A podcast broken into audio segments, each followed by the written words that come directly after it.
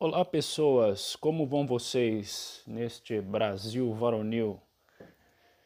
Então, vamos falar um pouquinho. Eu sei que muita gente que me ouve não gosta de falar de política, acha que é um assunto chato, acha que é um assunto que a gente não tem que se envolver.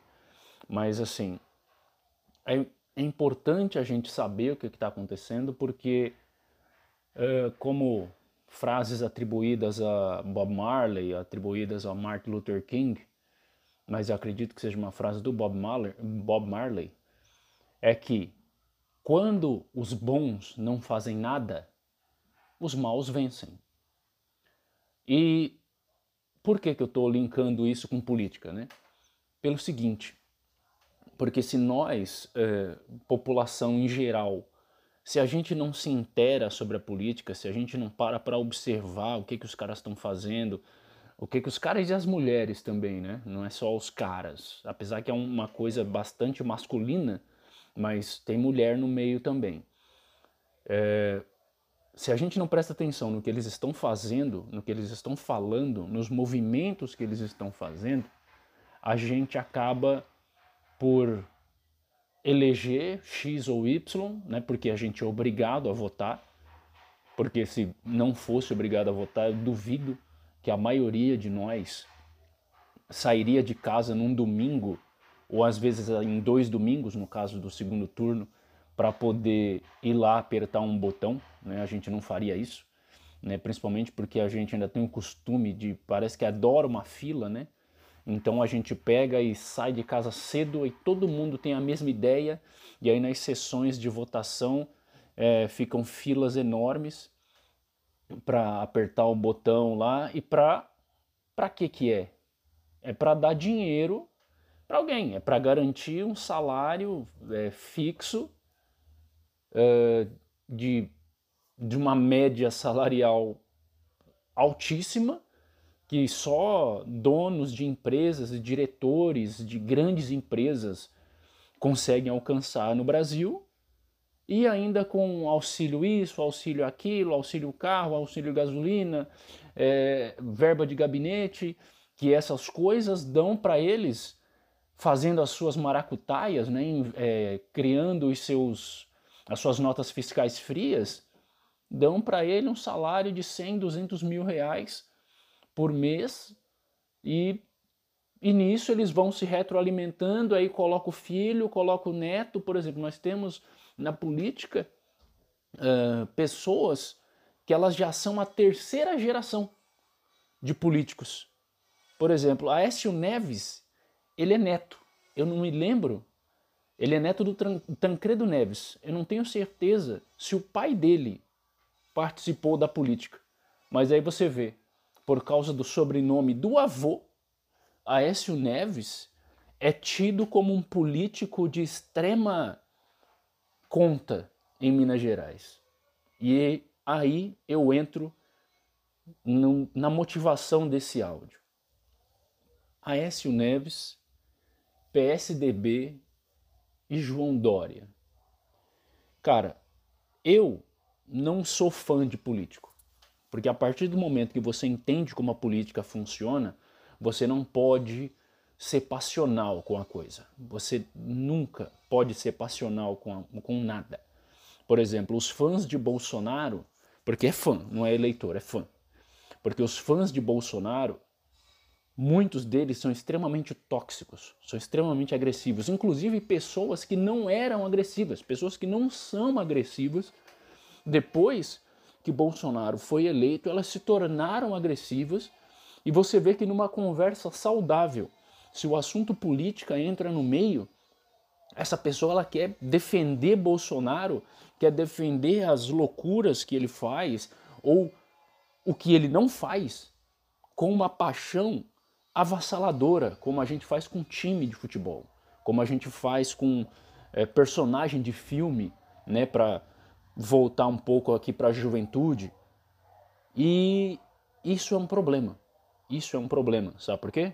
Porque, de novo, a gente vai estar dando um voto de confiança para essa pessoa, para ela receber dinheiro e regalias que 90% do, dos brasileiros nem sonham, eles não vão nem imaginar.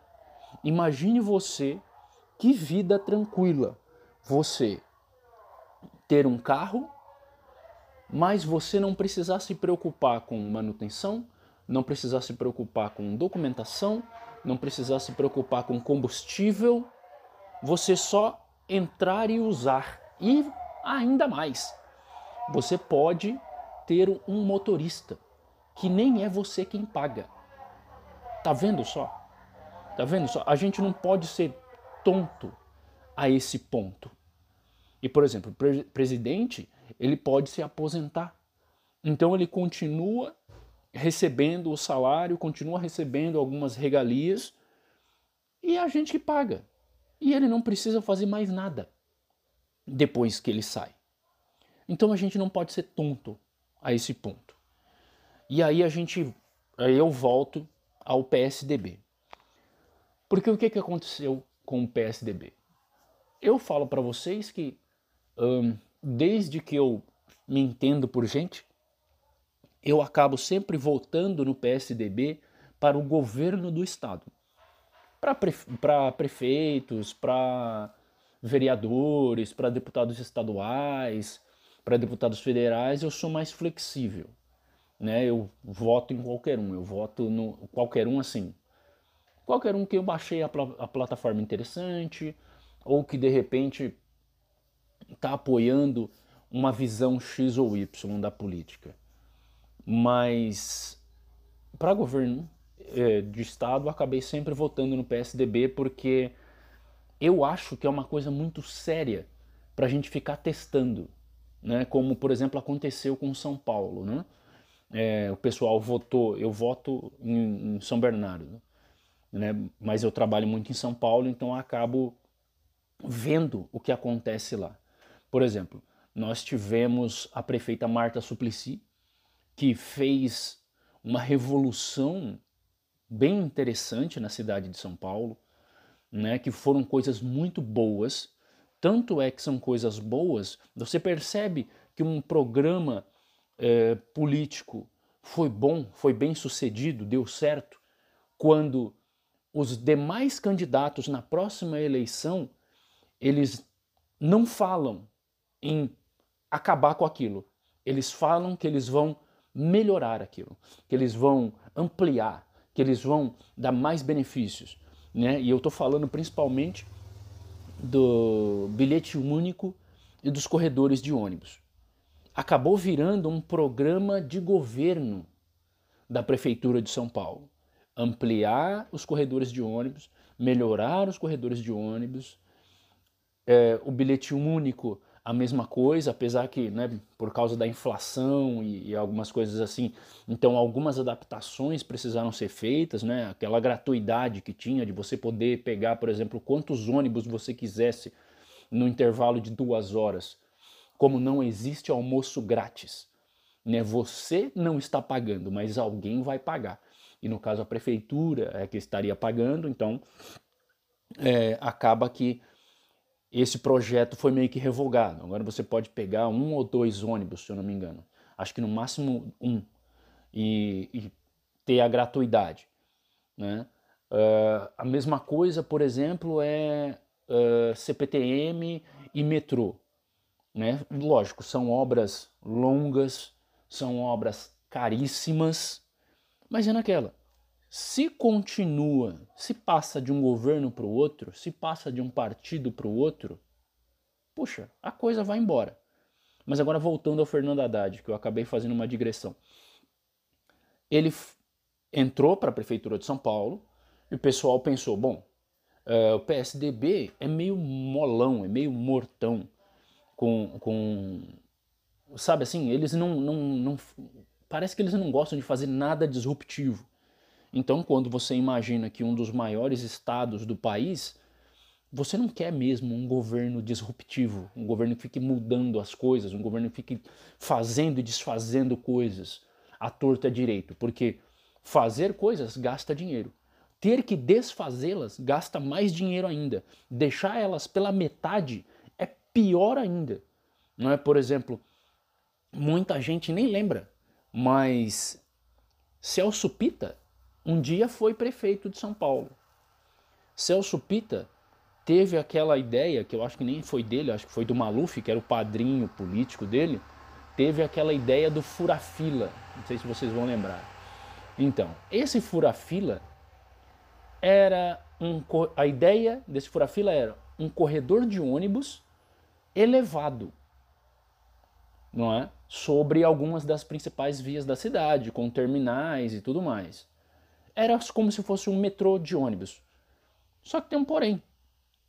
Uh, a engenharia para fazer isso, ela é muito complexa.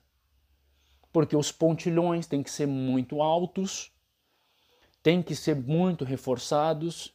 Haviam áreas, haviam não, há áreas na cidade em que você simplesmente não pode passar uma ponte a 10 metros de altura, porque você vai estar tá colocando passagem de veículos do lado da janela das pessoas.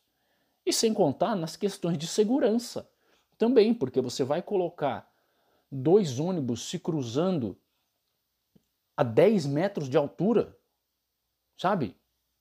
É extremamente perigoso, tem todo um desafio de, de, de engenharia ali para ser superado. E resultado: desafios de engenharia custam dinheiro e custam muito dinheiro. Vide agora, né?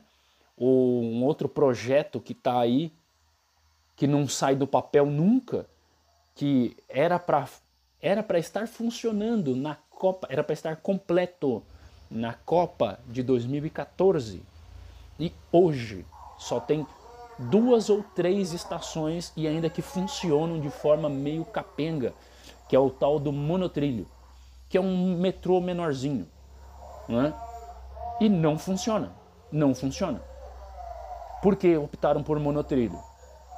Porque é um trem de velocidade mais alta do que de um ônibus, um pouco maior que um ônibus, ou seja, leva mais passageiros, e por ser uma via exclusiva, uh, ele rompe esse, esse trajeto mais rapidamente, mesmo com uma velocidade inferior à do metrô e à da CPTM, por exemplo.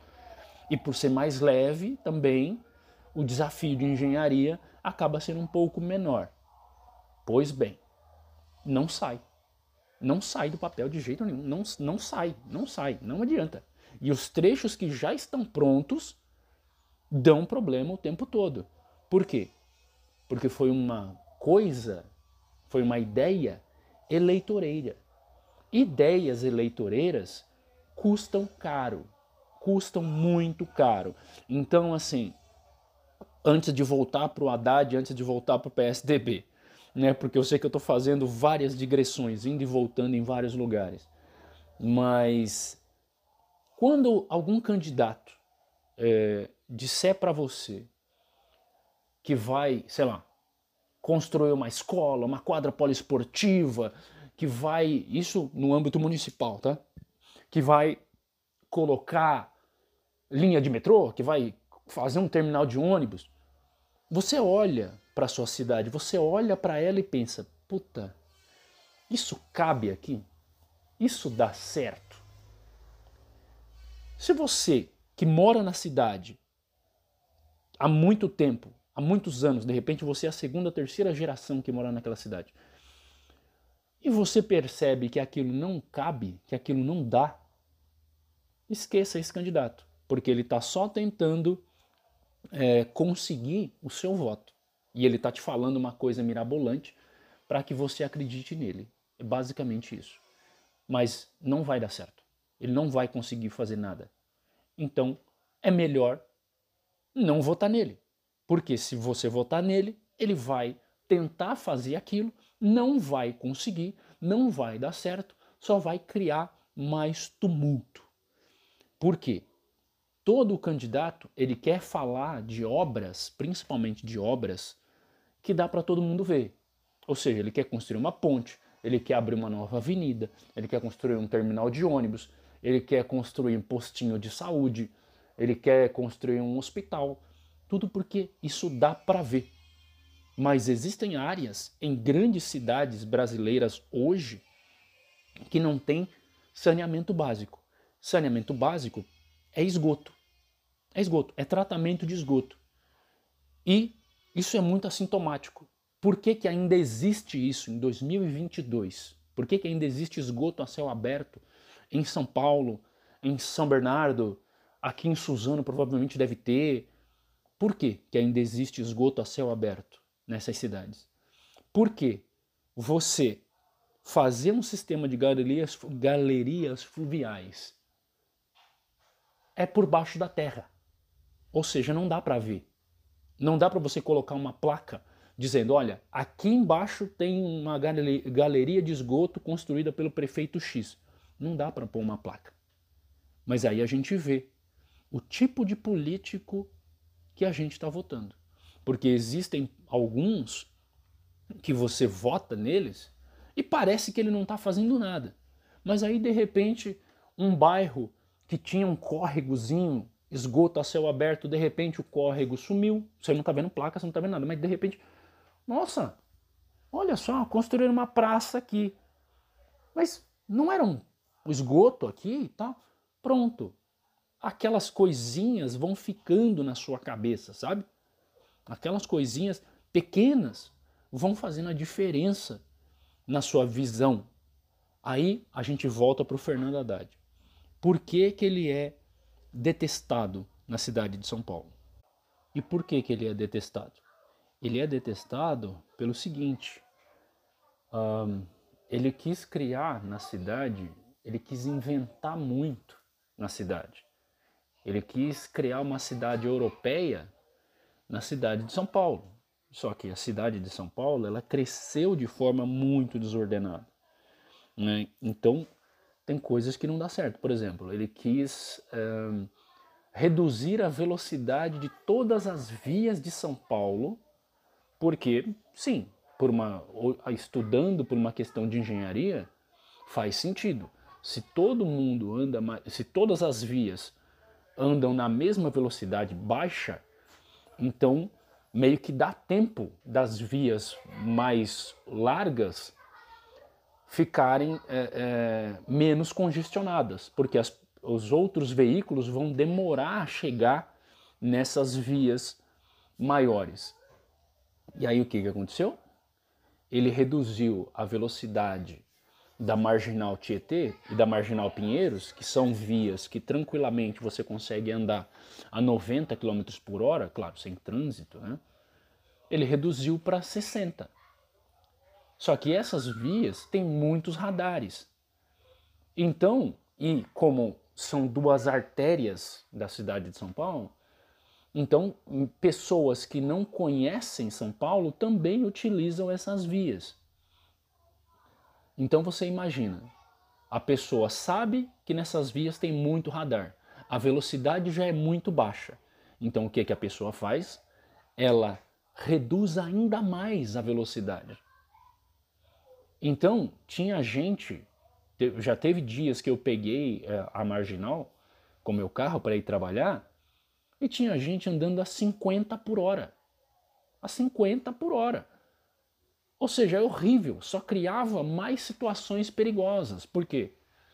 A pessoa que está atrás, ela conhece a via, ela conhece os radares, ela quer andar um pouco mais rápido porque ela está com pressa, porque ela está atrasada para alguma coisa, ou então só porque ela não quer ficar andando a 50 por hora um caminho de uma hora e cacetada.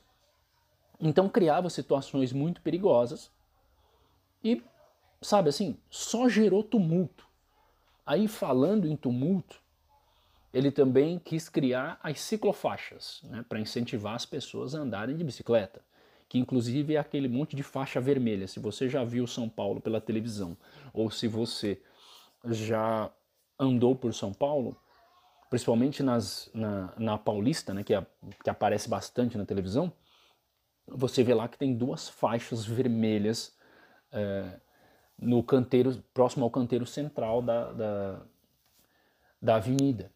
Mas aquilo dá certo uh, na Paulista, onde as pessoas, a maioria das pessoas que trabalham na Paulista, moram ali perto.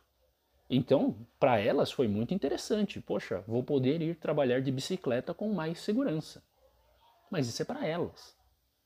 Agora, você não planejar e você encurtar uma rua, né, estreitar uma rua, que já não era de uma largura muito interessante, mas você estreitar uma rua para colocar uma faixa de bicicleta praticamente nunca vai ser usada. Porque tem lugares em São Paulo que as pessoas simplesmente não andam de bicicleta, porque elas estão indo de um lugar muito longe para outro de, de bicicleta não adianta. Por mais que seja bonito, por mais que pareça interessante, uau, as pessoas andarem de bicicleta com segurança, mas ainda assim não dá. Porque, por exemplo, tem, tinha, tem outros desafios de engenharia nisso. Porque, por exemplo, você pega uma avenida que ela tem uma ciclofaixa, certo? Certo. Essa ciclofaixa vai entrar numa outra rua que não tem espaço para ciclofaixa, ou seja, você vai andando por uma ciclofaixa e de repente na outra rua não tem ciclofaixa nenhuma. Ou então você é obrigado a dar a volta não sei na onde para usar a ciclofaixa. Já é outro problema. Os motoristas têm que ficar se espremendo entre ciclofaixa, corredor de ônibus, é, pedestre, porque essas ciclofaixas foram colocadas em locais onde não há organização do trânsito nenhum. Ou seja, tem locais que não tem calçada, mas tem ciclofaixa. Qual é a vantagem? Nenhuma. Tem ciclofaixas, inclusive tem uma ciclofaixa que ela ficou famosa, fizeram bastante reportagem sobre ela, porque ela cabe em lugar nenhum. Ela vai pelo lado esquerdo da, da, da via, e aí chega um ponto que tem um, uma construção da Sabesp do lado esquerdo. E aí a ciclofaixa simplesmente acaba. E não tem espaço. Não tem faixa de pedestre, não tem nada. A ciclofaixa simplesmente acaba. Os carros vão estar tá passando muito perto dessa, dessa construção e não tem espaço para o ciclista continuar. Ou seja, adiantou o que essa ciclofaixa? Nada. Ou seja, Haddad só criou problemas com essas ciclofaixas. Deve ter feito outras, outras obras interessantes, outras coisas bacanas? Deve. Mas ele quis fazer uma coisa muito grande para se mostrar, e nesse se mostrar, ele acabou só criando mais impacto negativo no que ele estava fazendo. O que volta naquele início da nossa conversa. Por que, que é mais fácil construir uma ponte, construir uma estrada, ao invés de fazer o tratamento de esgoto? Porque dá para ver melhor. A mesma coisa, por exemplo, o governo do estado, PSDB, que decidiu criar que decidiu criar um rodoanel. A ideia é excelente? É excelente. Por quê? É uma autopista, né, que ela circunda por fora da cidade de São Paulo, tem conexão com as principais rodovias que cortam o estado e que os caminhões e alguns carros que iriam fazer uma viagem de um ponto do estado para o outro, que teriam que passar por dentro da cidade de São Paulo. Por exemplo, você vem do interior de São Paulo, você vem pela Anhanguera ou pela Bandeirantes. Invariavelmente, você teria que passar por dentro da cidade de São Paulo, ou seja, você teria que cruzar ou a Marginal Pinheiros, ou a Marginal Tietê, ou outras vias dentro da cidade de São Paulo, ali no Centro Velho, para poder acessar a Anchieta ou a imigrantes do outro lado. Ou seja, o Rodoanel veio para, ó, você já vem pela Bandeirantes, você já entra no Rodoanel, que você nem chegou na cidade de São Paulo ainda, você entra no Rodoanel e dá a volta por ele, numa pista melhor. Como tem poucas paradas, poucas entradas e poucas saídas, então você consegue desenvolver uma velocidade média ali de uns 100 km por hora. Ou seja, bacana, bacana, legal, beleza. Mas essa obra não termina nunca. Não termina nunca. Por quê?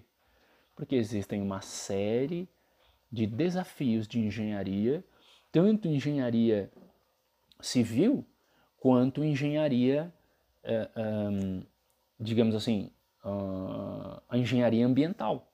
Por quê?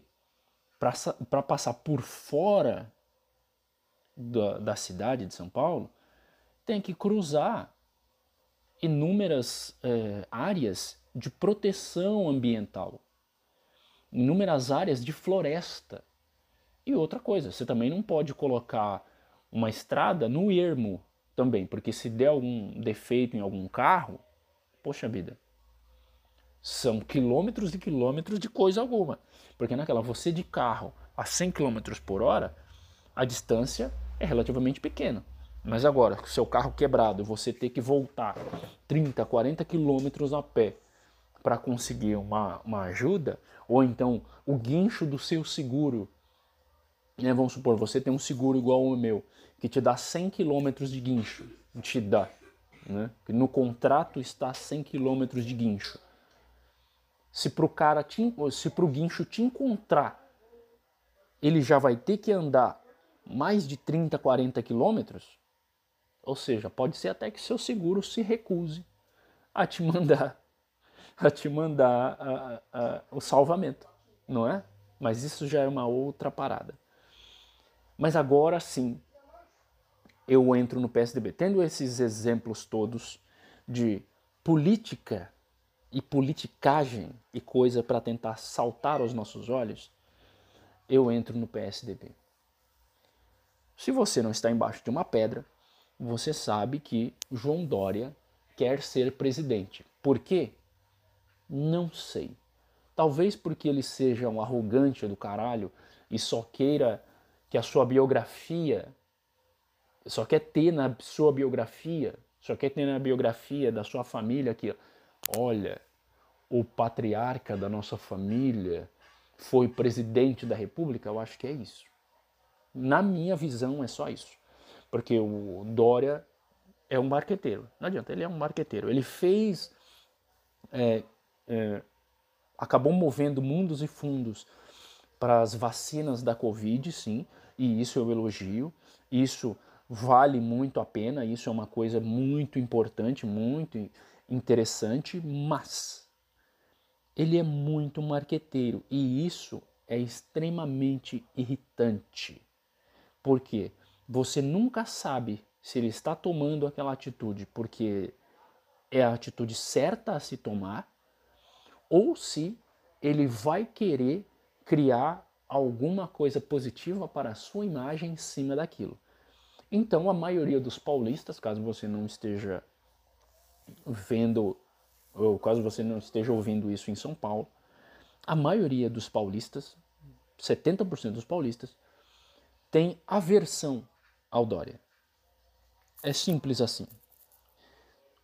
Os paulistanos, os paulistas, que agora eu não sei exatamente, eu acho que os paulistas é quem mora quem mora no estado e paulistanos é quem mora na cidade, ou vice-versa, mas também não importa. Os paulistanos, barra paulistas, têm aversão ao Dória. Não, não gostam do Dória de maneira alguma. Isso por quê? Porque ele é muito marqueteiro, porque ele faz as coisas dele só buscando a autoimagem. Por exemplo, para ser eleito, ele se aliou ao Bolsonaro, fazendo a chamada propaganda bolsodória, com camiseta, com bandeira e tudo. Depois que ele foi eleito, e que o Bolsonaro também foi eleito, e que eles perceberam que eles não são compatíveis, eles não são loucos da mesma enfermaria, o Dória, ou o Bolsonaro, na verdade acho que foi mais o Bolsonaro, rompeu com o Dória e agora eles ficam brigando. Só que é naquela, é latente esse negócio. Tipo, as pessoas ainda se lembram de Bolsodória. Então, peraí, como é que você diz? Porque aí fica uma coisa. Porque aí fica contraditório. E eu não estou falando disso como se fosse uma coisa do Dória, por simplesmente. Eu estou dizendo, o PSDB como um todo tomou uma atitude errada. Porque agora nós temos a ideia de que das duas é uma. Ou o Dória é maluco, ou ele é um aproveitador do caralho. E é isso. E a visão que todos nós, votantes paulistas, temos É isso. Que ele é um aproveitador do caralho. Tanto é que ele assinou um documento quando ele foi eleito prefeito. João Dória assinou um documento quando foi eleito prefeito de que iria cumprir o mandato até o fim. Chegou a eleição de governador, ele saiu. Pronto. Ou seja, já quebrou a palavra aí. Tá bom. Depois falou que ia se concentrar no governo de São Paulo. Muito bem. O governo de São Paulo, né, a, a, a legislatura dele ainda não acabou. Mas ele, hoje, né, dia 2 de abril, ele já abriu mão do cargo de governador para disputar a presidência. Ou seja, eu vou confiar num camarada desse. A palavra de um camarada desse vale quanto? Não vale nada. A gente sabe que político ele é, se movimenta ao sabor do tempo. A palavra dele funciona ao sabor dos acontecimentos. Não é palavra dada, palavra cumprida. É ao sabor dos acontecimentos. Porém, existem coisas que precisam ser levadas em consideração. Porque, por exemplo, ai, o PT roubou, o PT não sei o que, o PT. Lá, lá, lá, Sim, mas o PT, os políticos do PT, eles têm uma coerência de palavra. Pode ser uma coerência ao sabor da conveniência também? Pode. Mas eles têm alguma palavra empenhada e que é a palavra que está valendo, sabe? E assim, porra, como é que pode? E dentro do próprio PSDB, porque eles fizeram uh, as chamadas prévias, eles quiseram se mostrar mais democráticos do que os outros partidos, né? Porque aí eles tinham o Dória, que quer ser presidente porque ele quer ser presidente, e tem o Eduardo Leite, que, sei lá, quer ser presidente porque quer ser presidente, sei lá. É, porque ele acha que, ah, não, eu sou. Olha só, eu vou falar uma coisa polêmica, eu espero que vocês me perdoem. Não, mas é a impressão que eu tive. É a impressão que eu tive. Porque o Eduardo Leite, ele é homossexual. Muitos jornalistas já sabiam disso, mas aí ele foi numa entrevista com o Bial. Nossa, olha que timing perfeito. Numa entrevista com o Bial, ele pegou e se declarou gay e lá lá lá e lá lá lá, uau, que legal, que coisa, papapá.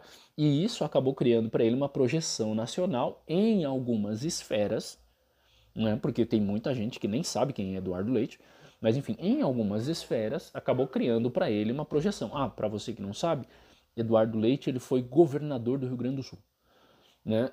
E agora ele quer ser presidente também. Por quê? Não sei. Qual o projeto que ele tem? Nenhum. O mesmo do Dória. Tipo, projeto? Nenhum. Porque quando se fala em projeto para uma, uma, uma candidatura, é um projeto do partido, é um projeto da coligação. E eles já estão brigando para saber quem vai ser o candidato. Ou seja, eles não têm projeto nenhum.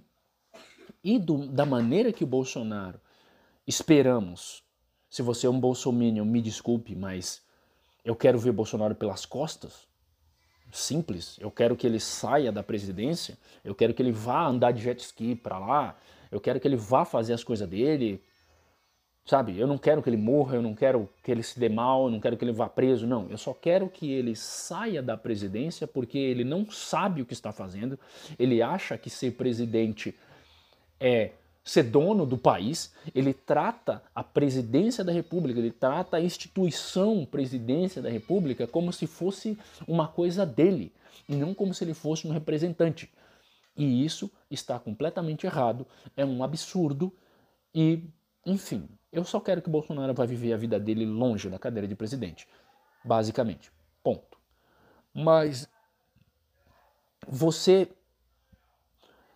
precisa ter um programa, você precisa ter uma ideia do que você vai fazer, porque o que acontece com o Brasil hoje, a economia está tá desregulada, por causa da pandemia, uh, o setor produtivo caiu muito, por causa das importações baratas da China, a produção é, é, industrial brasileira está bastante cambaleante.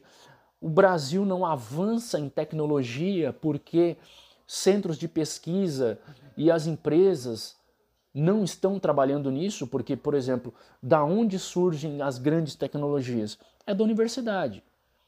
Na universidade, você precisa de alunos, você precisa de estagiários e você precisa que essas pessoas sejam pagas para se dedicar a isso. Essas pessoas precisam comer. E aí você tem uma bolsa da CAPES de 1.300, 2.000 reais, dependendo do projeto, e é isso. E, bom, é claro, se você for parar para pensar sociologicamente, e, bom, humanamente falando, quem pode estudar numa universidade pública que tem aulas durante o dia são jovens que já não precisam trabalhar, né? Então, aí você entende, ah, a bolsa é baixa porque a maioria dos mestrandos e doutorandos eles não têm que trabalhar durante o dia. Eles não, não, eles não têm filho pequeno em casa, eles não são arrimo de família. E eu não estou desmerecendo essas pessoas por causa disso, tá? Mas porque de repente elas não são arrimo de família porque é uma escolha delas. Né? Não é só porque elas são ricas, mas é porque elas escolheram uma vida acadêmica e elas tiveram sorte de ter um pai, de ter uma mãe, de ter uma família que conseguiu pagar para ela, conseguiu eh, dar para ela tranquilidade, para ela estudar, só estudar até os 17, 18 anos e aí conseguir passar nos vestibulares mais concorridos do país, que também tem que ser concorridos, porque afinal de contas você vai estudar nas maiores universidades do país e, quiçá, do mundo, é? completamente de graça. Então não pode ser uma coisa que qualquer um que não tenha a mínima capacidade de acompanhar as aulas vá estudar nessas universidades. Até aí você entende. Mas aí voltando, para se haver avanço, é preciso de pessoas na universidade estudando as coisas, gastando dinheiro com coisas que muitas vezes só vão dar certo daqui a 10, 20, 30 anos. Por exemplo, isso que vocês estão me ouvindo hoje, né? Nesse aparelho que eu estou gravando, no aparelho que vocês estão ouvindo, grande parte dele, que no caso é a internet, começou na universidade. O computador que acabou gerando uh, hoje os celulares, os tablets, foi um equipamento inventado por, pelo Turing, né? A, a, lógica de programação foi inventada pelo Turing, mas o equipamento em si, hoje, o, o computador pessoal, que hoje se tornou o celular, veio da universidade. Veio da, das ideias de, de tornar os computadores mais rápidos, tornar os computadores melhores, tornar os computadores menores, tornar os, os componentes dos computadores cada vez menores, cada vez mais compactos, com cada vez mais potência. Isso veio de estudantes, sabe? De estudantes de física, de estudantes de eletrônica, de estudantes de elétrica, sabe? Mas essas pessoas, elas tiveram acesso a essas ideias porque elas tiveram ali, de certa forma, mesmo que muitos grandes inventores e grandes profissionais hoje, eles nem tenham terminado o ensino superior, mas estar naquele ambiente gera um acesso de criatividade nas pessoas. Né? Então, basicamente, a gente precisa de pesquisa. E o país não tem isso hoje. O país não tem essa coisa hoje. E como muita gente disse e ficou chocada com a declaração do ministro da Educação. Mas por quê? Porque ele não sabe usar as palavras. Né? Apesar de ele ser ministro da Educação, ele não sabe usar as palavras.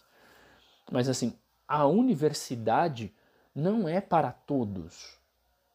Na verdade, a universidade é para aqueles que querem porque não adianta você ter um diploma universitário se você não vai seguir a carreira da pesquisa, se o trabalho que você procura fazer não tem a ver com isso. Porque assim, eu sou formado em administração e agora estou me formando em engenharia. E assim, uma coisa que eu digo para vocês é: a sua mente ela fica muito mais é, ligada em coisas maiores, em coisas é, não melhores, não menosprezando as pessoas que não estudam, que não querem estudar. Mas, sabe, fica pensando em coisas, fica pensando nos porquês das coisas, nos praquês das coisas, e aí consegue tirar daí é, outras soluções, outras situações. Porque naquela, ah, Newton estudou isso aqui. Porque a gravidade age assim, assim, assado. Puta, mas se a gravidade agindo assim, assim, assado, de repente dá para fazer isso, isso, isso e tal. Você entendeu? E aí as coisas vão evoluindo. E é, nisso que, é disso que o Brasil precisa. O Brasil precisa, neste momento, de que, primeiro, a escola básica, as crianças consigam sair da escola, as crianças e os adolescentes consigam sair da escola sabendo ler e ler bem, não é? entender o que estão lendo, não só juntar as letras, mas entender um texto, entender uma frase. Matemática básica não precisa ser báscara, não precisa ser. Não.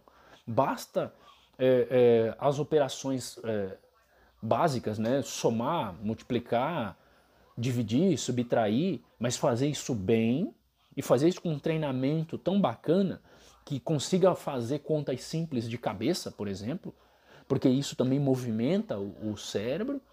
E aí depois, se a pessoa quiser é, é, é, cursar uma universidade, ser um pesquisador, é, ou então cursar a universidade mesmo para trabalhar num, num, trabalho melhor, ou para criar sua própria empresa, né? Porque é importante haver este conhecimento para não ser enganado, para não burlar a lei e de repente perder o seu negócio, por exemplo, não é? E aí essas pessoas possam fazer isso. Né? Então, diante de um panorama desse, você acha que um político marqueteiro, você acha que um, um candidato a presidente marqueteiro vai conseguir fazer alguma coisa? Não adianta, não vai, não vai. E aí, como muita gente fala, né? Não, eu sou de fora da política, eu sou diferente. Cara, não adianta você ser de fora da política, velho. Não adianta, sabe por quê? Porque política partidária, democracia, ela não é feita por um iluminado. Ela não é feita por um herói. Sabe? Não é feito por heróis. É feito por conversa. É feito por acordos. É claro que isso também vai da índole do político, porque se ele chegar para negociar com alguém um acordo, poxa, fulano, me apoia, eu tenho esse projeto aqui, tal, tal, tal, tal, tal, tal, tal, por exemplo, de aumentar bolsas da, as bolsas da CAPES, aumentar o número de bolsas e aumentar o valor das bolsas da CAPES para incentivar os estudantes a continuarem é, é, mestrando, doutorando, para criar coisas novas, né? E o cara falar para ele, ai, eu te apoio se você me der tanto, esse político tem autonomia de dar voz de prisão para o outro. Falar o quê? Não. Eu não vou te pagar para você me apoiar. Não. Ou você me apoia porque você gosta do projeto, porque você acha o projeto interessante, ou então, meu amigo, não apoia. Mais dinheiro, esteja preso. Pronto, acabou. Sabe? Mas isso não, não é o que acontece. Não é o que acontece. Então, qualquer político que chegar para você e disser Ai, não, é porque eu não sou do toma lá da cá. Fuja desse cara. Mentira. Mentira.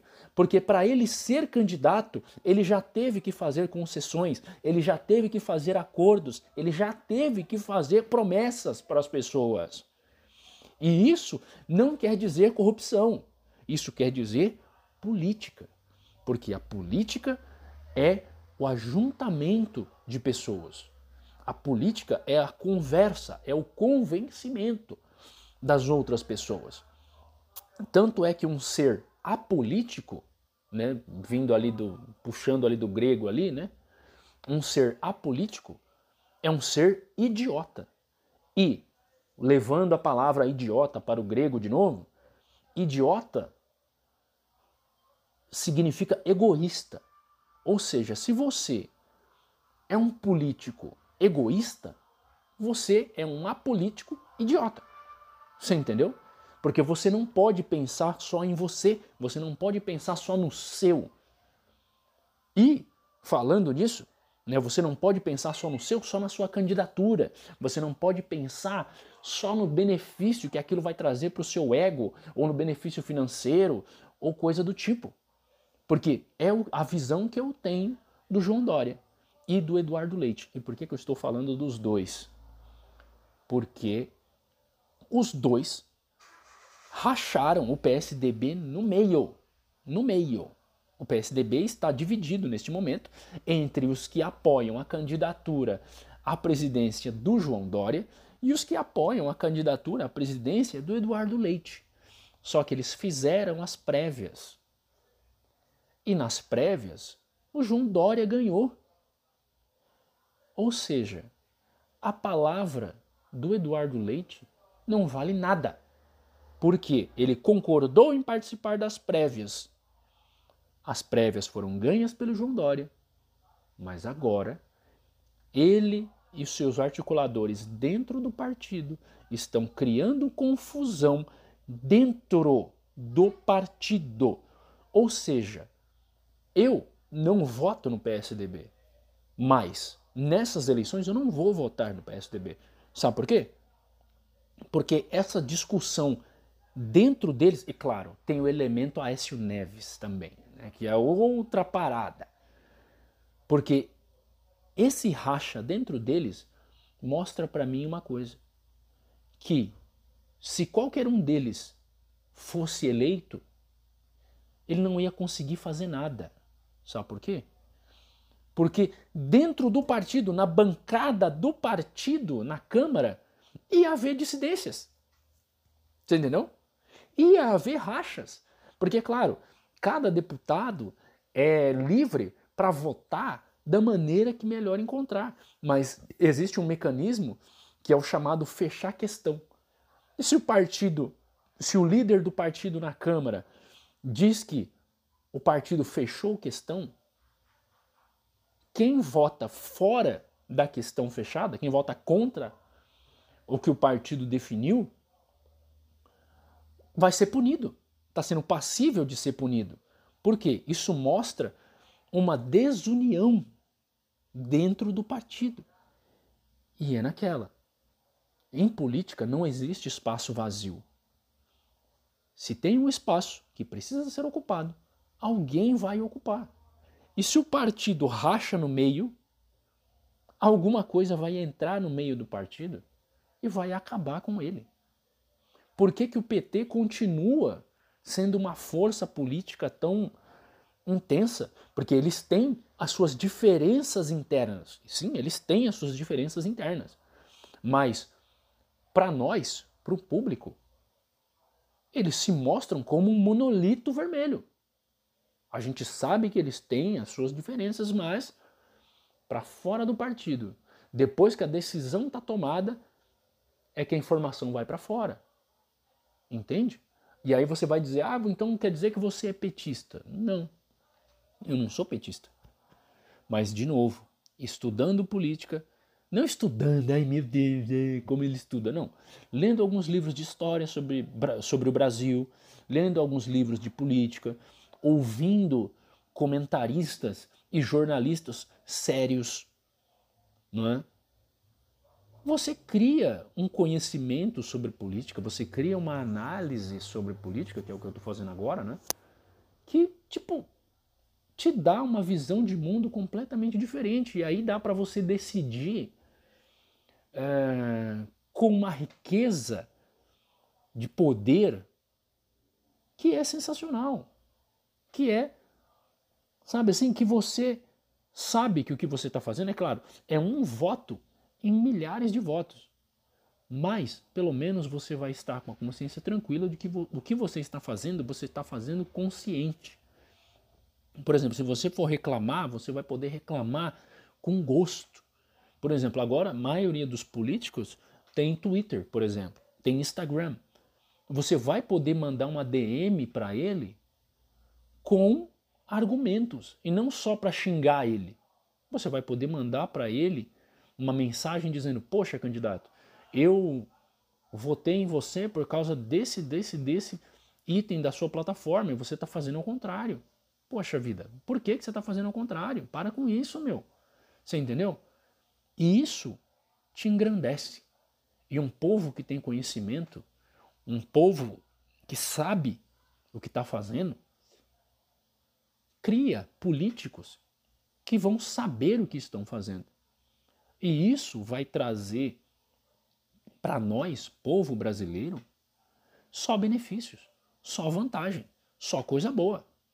Você entendeu? Porque o Brasil não cresce, o Brasil não evolui, o Brasil não sai dessa mesmice, desse voo de galinha, porque nós, a população brasileira, não sabe o que a gente quer. Literalmente, a gente não sabe o que a gente quer. A gente quer o quê? A gente quer obras faraônicas? A gente quer investimento em escola, a gente quer posto de saúde, a gente quer tudo isso junto, a gente quer que o SUS seja privatizado ou que ele continue sendo gratuito.